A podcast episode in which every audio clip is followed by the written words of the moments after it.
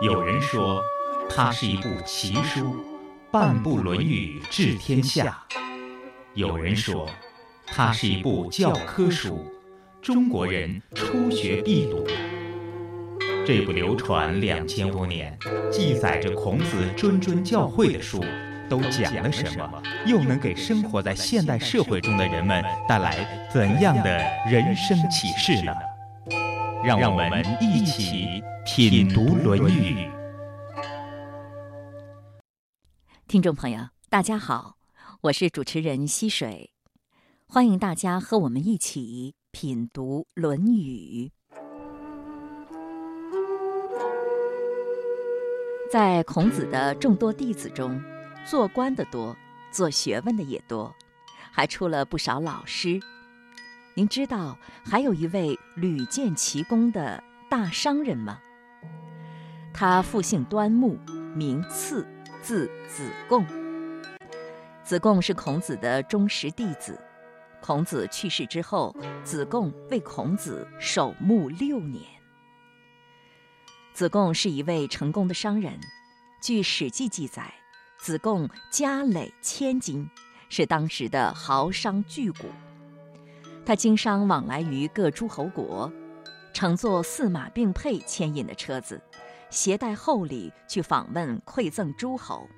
所到之处，国君与他只行宾主之礼，不行君臣之礼。越王勾践听说子贡到来，甚至到郊外迎接。在外交事务上，他周旋于齐、吴、越、晋四大国。保全了鲁国，扰乱了齐国，灭掉了吴国，使晋国强大，而使越国称霸。子贡一次出使，使各国形势发生了相应的变化，赢得了国际赞誉。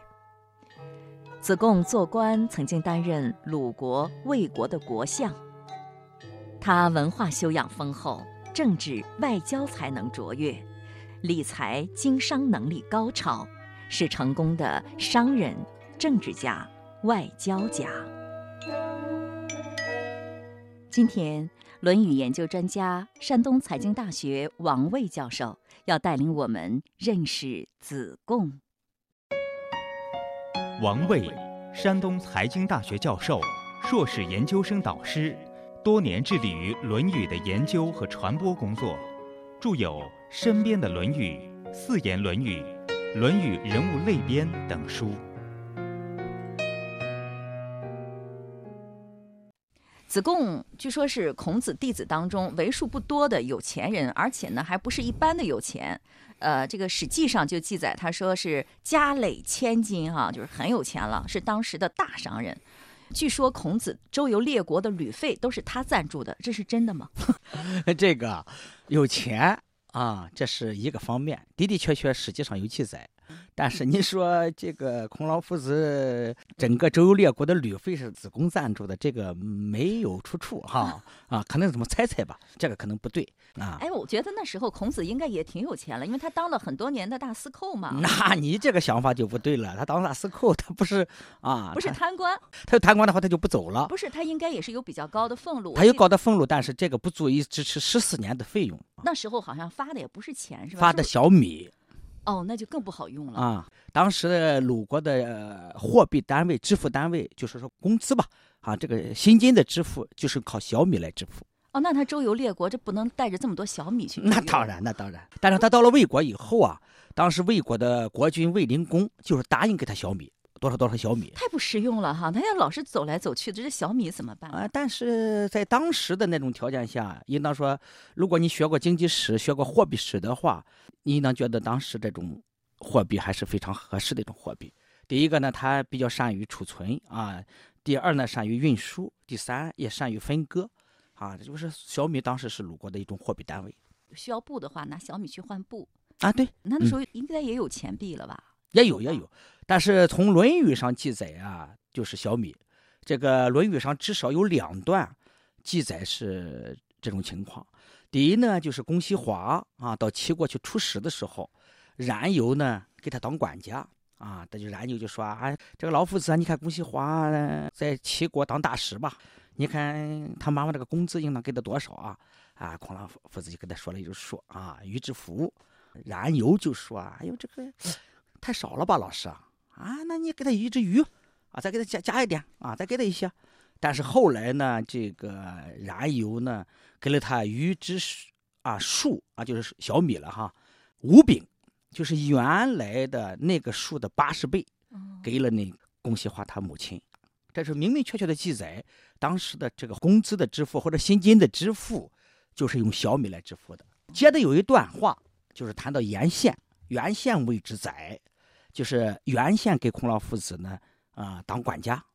那么孔老夫子呢，与之赎九百啊，孔老夫子给他九百个单位的这个小米，但是没讲是哪个单位啊，也没说是府啊、鱼啊或者饼啊，但是与之赎九百。此就是原先说老师我不要，我是学生。我给你干点活，那不应当的吗？我不要这个小米。孔老夫子说：“别，你拿回去，啊，你不要不要紧，你可以给你邻里相当户，啊，你该咋的是咋的啊。你你给我干管家，你就得一张现金收入，我就得给你小米。所以《论语》当中啊，至少有两段是这么记载的。所以当时啊，就是这个鲁国的这个啊现金支付啊，就是都是靠小米来支付的。哦，原来孔子也有管家是吧？有有有，他当了大司寇的时候，他就有管家。啊，孔子的弟子是他的学生，也是他手下的官员。对，他是学生，原来是学生，现在聘他当管家的话，他就得为之宰嘛，就就应应当是给人家就是现金待遇。那孔子的弟子是他的学生，他的学生不仅给他当手下的官员，另外他教书的时候还是他手下的老师、教职员工。哎，你这个判断是非常对的啊！你可能注意到孔老夫子有弟子三千，贤者七十二人啊。孔老夫子呢，实际上从三十岁开门办学，一直到七十三岁去世，是四十三年的时间。这四十三年当中，其实孔老夫子真正从事教育的时间就是二十二年多，就按二十三年算。所以孔老夫子呢，在这个这么个活动当中啊，他的教的学生的学制是三年左右。这个《论语》上有有记载。那么《论语》记载就是平均每年他要招一百五十名左右的学生。呃，孔子的很多呃原先那些早期的学生啊，都是帮助孔老夫子来教学生的。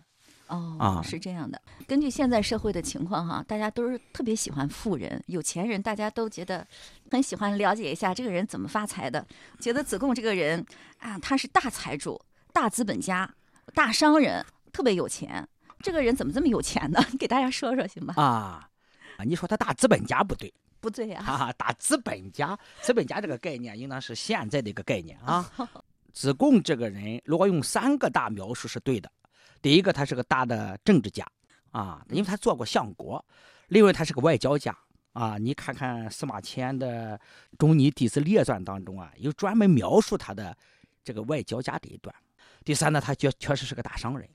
呃，孔老夫子在《论语》当中啊，有这么一段一段话是。把他和颜回对比的，他说：“回也，其数乎？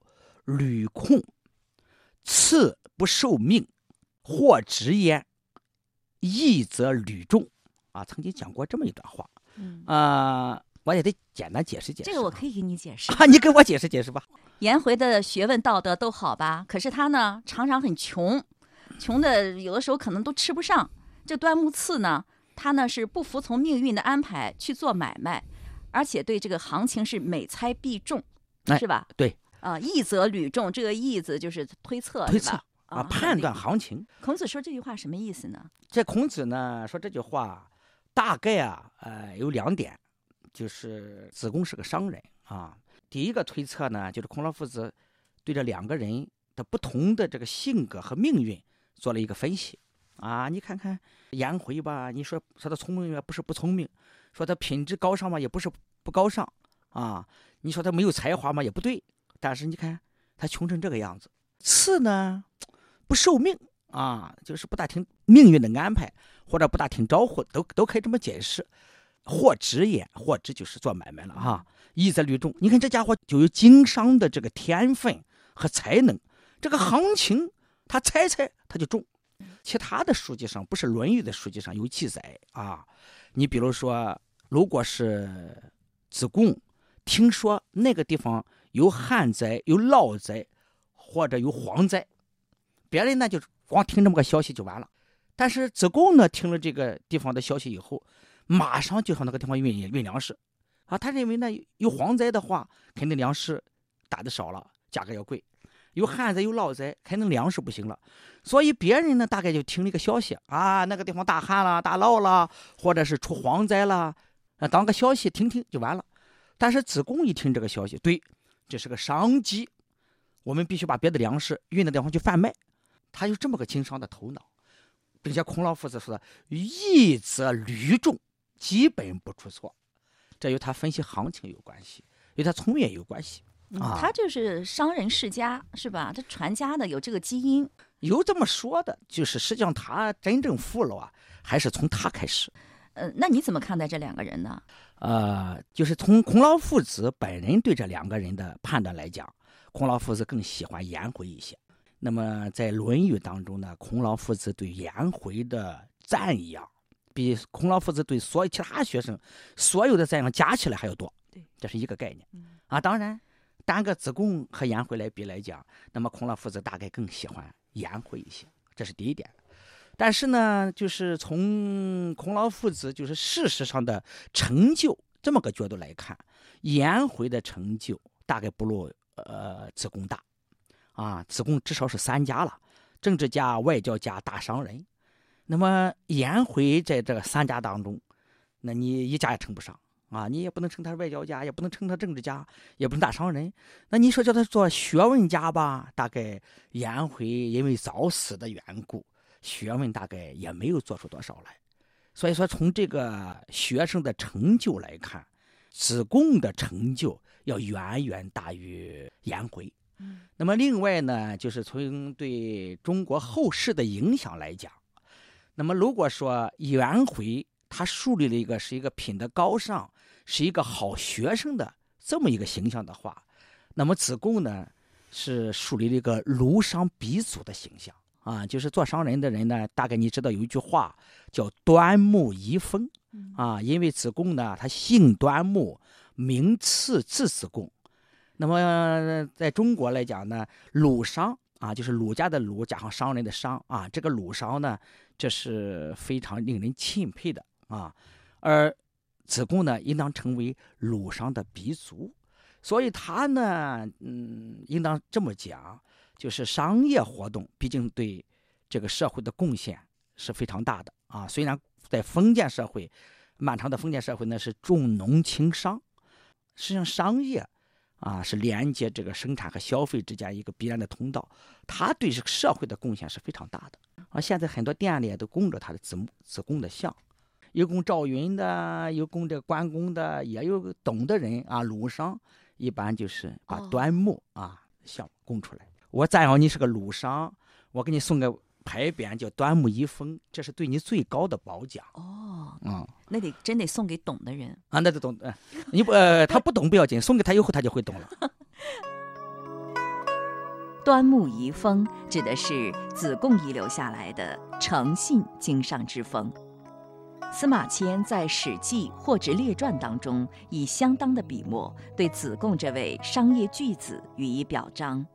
肯定他在经济发展上所起的作用和在仁义诚信上的修为。因为子贡复姓端木，这种诚信经商作风被称为“端木遗风”。端木遗风的中心意思被司马迁总结为“君子爱财，取之有道”。子贡经商始终秉承诚信和诚实的原则，被称为“儒商鼻祖”。被作为财神爷的形象，为后人所供奉。子贡在理财经商上有着卓越的天赋，他依据市场行情的变化，贱买贵卖，从中获利，成为巨富。在经商的过程当中，他始终把财富作为实现理想抱负的工具。在得知老师孔子去世之后，子贡从南方赶回来。把南方的街树移栽到老师墓边，并在孔子墓旁搭了个茅棚，守孝三年。三年之后，子贡又加了三年，一共为老师守灵六年。我们中国古人的财富观不仅包括对财富作用的认识，更包括对获取财富途径的看重。仁义在儒家看来是头等重要的，但是儒家并不反对对利的追求，认为义和利并不冲突，只是对利的获取应该符合义的原则。《论语》中，孔子说：“富与贵是人之所欲也，不以其道得之，不处也；贫与贱是人之所恶也。”不以其道得之，不去也。意思是说，孔子认为获取富和贵是人人都想要的，但利益一定要取得的有道义。如果违反道义去获取财富是不可以的。所以，儒家认为一定是在遵守道义的情况下去取利。《论语》中还有许多关于义和利的论述。如富与贵，人之所欲也；不义而富且贵，于我如浮云。富而可求也，虽执鞭之事，无益为之。等等，这些都不是对利的排斥，而是主张先义后利，强调经济生活的道德原则，认为集体利益高于个人利益。精神价值重于物质价值。在儒家经典《大学》的最后一段，有这么一句话：“仁者以财发身，不仁者以身发财。”这句话道出了中国人两种不同的财富观：以财发身是用财富来发展、成就自身，实现自己的人生理想。因为财富的终极意义不是奢华的生活，而是实现一个人社会价值和人生意义的工具；而以身发财是利用自己的身心去聚敛财富，财富是目的，身心是手段。在这种情况下，往往身心是受损的。在《史记·货殖列传》当中，还记载了被中国人奉为财神爷的范蠡的故事。范蠡一生当中三次将挣来的财富分给朋友和百姓，分完之后又重新创业，而且在创业当中始终以诚信和仁义为经营的出发点。他从来不像一般商家那样精打细算、盘剥敛财。而是对合作者谦和礼让，对待故宫十分慷慨，遇到灾年减产就减免地租，同时开粥厂赈济灾民。在年初，他和一些农民、商人签订商品收购合约，到年底，如果商品价格上涨，范蠡按照市场价限价收购；如果价格下跌，就严格履行合约价格，所以，由于他的诚信和仁义，使他三次千金散尽之后，很快又能取得商业上的成功。范蠡这种乐善好施、回报社会的善举，使他的经商之道和诚信仁义远近闻名，流传后世。正因为他仗义疏财，从事各种公益事业。从而获得“富而行其德”的美名，成为几千年来的商业楷模，史称“商圣”，被后人推崇为能带来财富的财神爷的化身。范蠡是典型的践行以财发身的古代商人。主持编纂《吕氏春秋》的秦国一代名相吕不韦，也是有名的大商人。但是他的理想和人生目标不是财富，而是治国平天下、史册留名。他用财富完成了秦国的强大和崛起，他用财富完成了名垂千古的《吕氏春秋》。当历史上的商人都成为时间的尘埃的时候，吕不韦却因为他的财富观，把自己的名字定格在了历史的空间隧道中。一个人对财富的认知，决定了他的生活态度。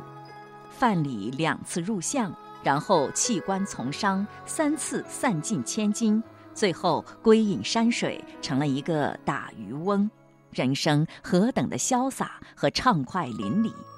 而子贡，作为一个大富商，竟能为老师守孝六年。朋友们，不知道生活中的你是一个怎样的人呢？我们未必是豪商巨贾，可一定都是财富的获得者和使用者。那么，你是一个以财发身的仁者，还是一个以身发财的不仁者呢？如果你的物质富足了，幸福感却降低了，那就说明你的人生观出了问题。物质和精神，富有和贫穷，始终是我们每一个人一生当中离不开的话题。选择什么样的财富观，决定了我们每一个人的人生轨迹和幸福指数。或许古人的财富观会带给我们一些启示。子贡是孔子最重要的弟子之一。孔子的很多重要言论，就是经由和子贡的谈论流传于后世的。子贡啊，曾经向孔老夫子问政，原文这么说：子贡问政，子曰：“足食，足兵，民信之矣。”呃，子贡啊就说：“老夫子啊，你看看这个治国呀，应当怎么治啊？”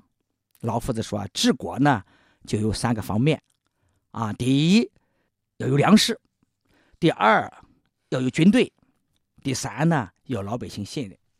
一般的学生啊，就问到这个地方以后啊，就算了啊。老师，我知道了啊，就和答案一样，三个方面啊：足食、足兵、民信之意。有粮食，有军队，老百姓信任。好了，我知道。但是子贡这个学生呢，非让老老师排个顺序，三个都很重要。逼不得已而去，于斯三者何先？老师，我当然知道，粮食、军队、老百姓信任最重要。但是你给我说说，在这三个当中要去一个最不重要的，你认为是哪个？哎，溪水哪个最你认为不重要啊？这三个当中，我肯定是也是认为这个兵，因为民以食为天嘛，是吧？我觉得这个吃是很重要的，老百姓信任也是很重要的。实在不行，就先把这个。兵去掉。好，老夫子就这么说的。啊如果说你给我提这么个问题，三个最不重要的话，那个大概就是军队先去掉吧，还剩下一个粮食和老百姓对这个国家的信任了。那么他又问了一句：“逼不得已而去，于死两者何先？”哎呦，如果是万一啊，在逼不得已的情况下，这两个，一个是粮食，一个是老百姓的这个信任，那你看看哪一个最不重要？那溪水，你要我去的话，我我觉得这个吃饭是最重要的。你连吃的都没有了，你让老百姓怎么信任啊？当然，我和夫子的观点是不一样的。夫子说这个信任是最重要的，先要把这个吃饭去掉。那我觉得吃饭怎么能去掉呢？连吃的都没有了，你不可能再信任政府了，是吧？你你 你说呢？这句话我还真是不太能够理解。不太理解啊！他讨论的问题是逼不得已而去，一死两者何先？就说现在我们执政这个问题，实际上是说，把老百姓的信任放在前头，还是把粮食放在前头的问题。我觉得没有粮食就没有信任啊！啊，你说的非常对啊。那么一般人都是这么认为，但是在这个问题上，老夫子的回答的的确确出于一般人的意外。一般人都会选择什么信任不信任，有粮食再再说。但是老夫子讲了一段话，说确实。我认为，在粮食和老百姓对国家的信任这两个权衡的话，作为我是个执政者，我还是要抓老百姓的信任。我宁肯没有粮食。这个话呢，大概和一般的人的理解不一样。但是我们要应应当这么想，就是老夫子实际上是通过这种方式，这是个假设的问题，来告诉子贡，执政的第一要务是取得老百姓对国家的信任。不是说粮食不重要，而是老夫子在这个问题上特别强调，这个信的特别重要，就老百姓对政府的信任，这是国家的根本。老百姓如果说对国家不信任了，什么国家就没有了，因为他是问的执政的一个核心的问题。那么从这一点上来讲呢，溪水啊，可能啊，对我们现实的生活当中啊，有一些啊理解啊，就是说啊，如果是军队啊、粮食还是政府的信任的话。那么作为一般的执政者来讲，可能这三个方面都要抓嗯啊，要抓强大的军队，要抓粮食，要抓老百姓对政府的信任。那么这里要个排个顺序的话，大概呢，呃，是这么一个顺序。按照孔老夫子的这个顺序来讲，就是执政者时时刻刻把老百姓对自己的信任作为一个最重要的问题，在这个问题解决以后，再去考虑粮食问题，再去考虑军队问题。大概啊，老夫子是讲的这么个智慧问题。啊，不过孔老夫子还说过一句话，大概是和他的哪位弟子说的哈？说走到一个地方的时候，说这个地方的人已经很多了，应该再怎么样的为政呢？他说：“父之教之。这段话呢，这是孔老夫子和冉求。我们知道，这老夫子周游列国嘛，其实其实老夫子周游列国，他也很排场。第一，一大帮弟子跟着；第二，有人赶车；第三呢，那么到了各个地方以后啊，除了很少的时间以外，各个国家还是高阶演诵的。他就到了魏国，子时魏，冉有仆，啊，就是啊，孔子呢到魏国的时候啊，是冉有给他驾车。啊，魏国就现在的濮阳这个地方，他的国都啊，一看呢，哎呦，人这么多，冉求就问啊，老夫子啊，这人这么多啊，怎么办？啊，扶之啊，人多了以后得使这个人让他富起来，说富了以后怎么办？啊，教之，这是老夫子的一个教育思想，富而教之。对，和刚才说的不是不正好相反吗？你不相反，哪有相反的？刚才说说先要信之，信放在第一位的，现在呢要富，富了之后再啊，教，他不是在同一个环境下就这一个问题来探讨的。你不要把一呃把老夫子不同的环境当中的谈论的问题弄到一个环语境下来讨论问题，这啊不是这样的。这也是断章取义的做法。哎，对对对，这是典型的断章取义然后孔老夫子就是在这种情况下被批判的。啊！对，拿出一句话来不及其语被批判，任何话的它都有语境的。仔细想想吧，孔老夫子说的也有道理。比如说，如果老百姓信任政府的话，虽然只是一时的粮食短缺，但是社会也不会发生混乱。我觉得是不是有这个道理？他是不是就有信心了？这个习水也是这样。当时，呃，子贡给他谈的问题是逼不得已而去，于死三者何先？他通过这种问话，就是问出老夫子到底是关心什么样的问题。哦什么问题是个务虚的首问题。先首先，这是个务虚的理论探讨问题。那么在实际生活当中啊，实际上军队、粮食、老百姓的信任都非常重要。执政者绝对不能说啊，我只抓这一项，粮食我也不管了，军队我也不管了。他不会啊，绝对的和极端到那种地步。这只是说我们在探讨问题的时候啊，可能有这个排序方法。在执政者的心目当中啊，老百姓的信任，他只是说明是最重要的，但不能说粮食不重要，军队不重要。作为一个执政者啊，是不可能到了只剩下老百姓的一个信任，粮食和军队都不要的情况下，才来去采取措施，绝对不会到了那种极端的情况。嗯，这就是相当于那个如果，如果怎么样，然后怎哎然后再是实际上是没有如果不是，呃，不是，也有如，果但是呢，他是为了探讨问题的方便，啊。但是执政者绝对不能到了那个地步再去再去做这个事儿，啊，那就就晚了啊，那就把它当过当个如果来看啊！当个他就是个如果，如果逼不得已而去嘛哦啊！哪有这种这么不得已的情况下呀？收音机旁的听众朋友，关于足食、足兵、民信之意，是孔子和子贡谈论的治国方略。不知道在这方面你有什么高见呢？今天的品读《论语》节目就是这样了。今日嘉宾王卫教授，主持人溪水。品读《论语》已经上载山东经济广播手机客户端，欢迎下载，点击收听。下周同一时间再会。